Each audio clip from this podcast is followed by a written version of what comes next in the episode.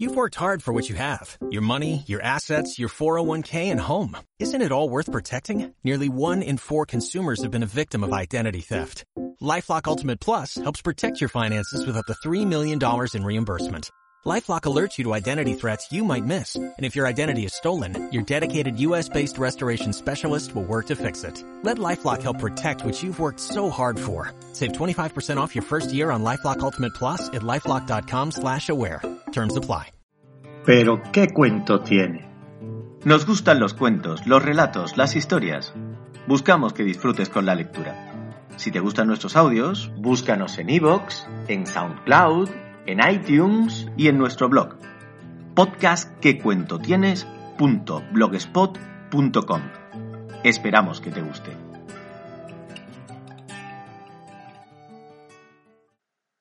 Dos pares de calcetines de Juan José Millás. Tuve un accidente en la calle. Un coche me empujó y al caer me golpeé la cabeza contra el suelo. Cuando volví en mí, estaba en la camilla de un hospital.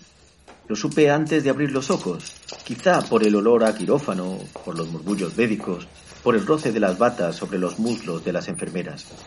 Estoy en un hospital, me dije, e inmediatamente recordé que había salido de casa con dos pares de calcetines.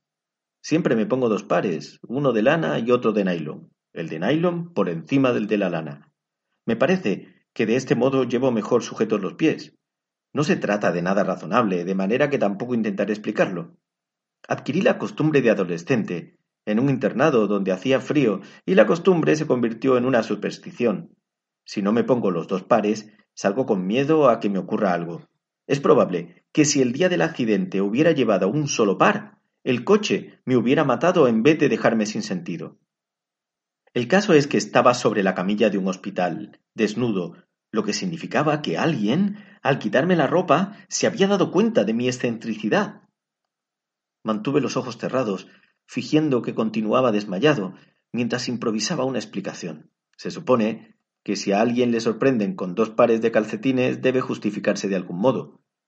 Abrí los ojos y vi a una enfermera sonriéndome. No me reprochó nada. ¿Qué ha pasado? dije para ganar tiempo. ¿No lo recuerda usted?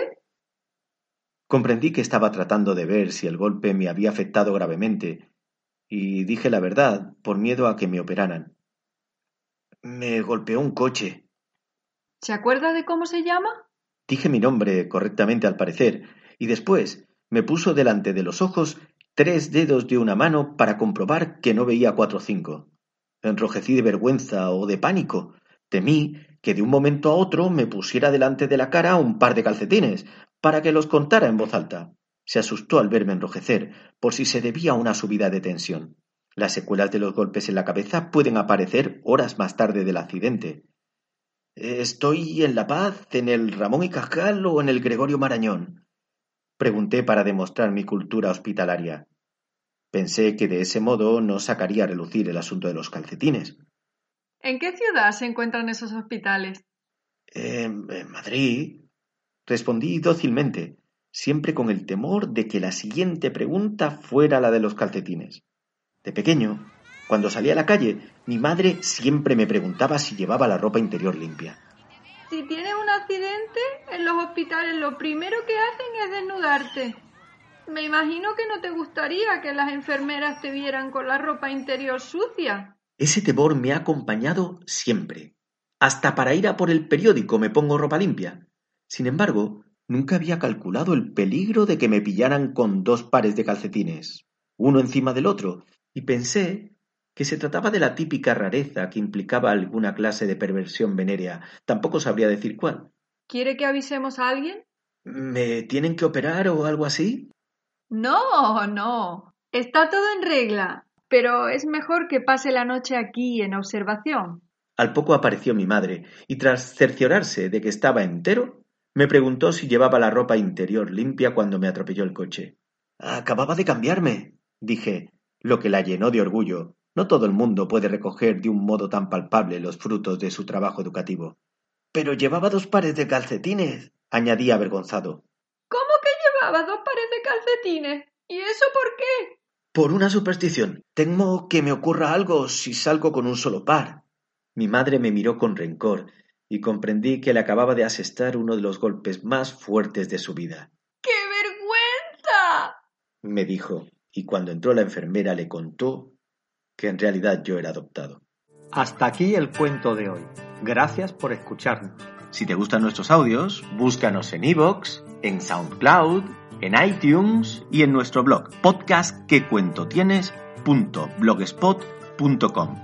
Esperamos que te guste. You've worked hard for what you have your money, your assets, your 401k, and home. Isn't it all worth protecting? Nearly one in four consumers have been a victim of identity theft. Lifelock Ultimate Plus helps protect your finances with up to $3 million in reimbursement. LifeLock alerts you to identity threats you might miss. And if your identity is stolen, your dedicated U.S.-based restoration specialist will work to fix it. Let LifeLock help protect what you've worked so hard for. Save 25% off your first year on LifeLock Ultimate Plus at LifeLock.com slash aware. Terms apply.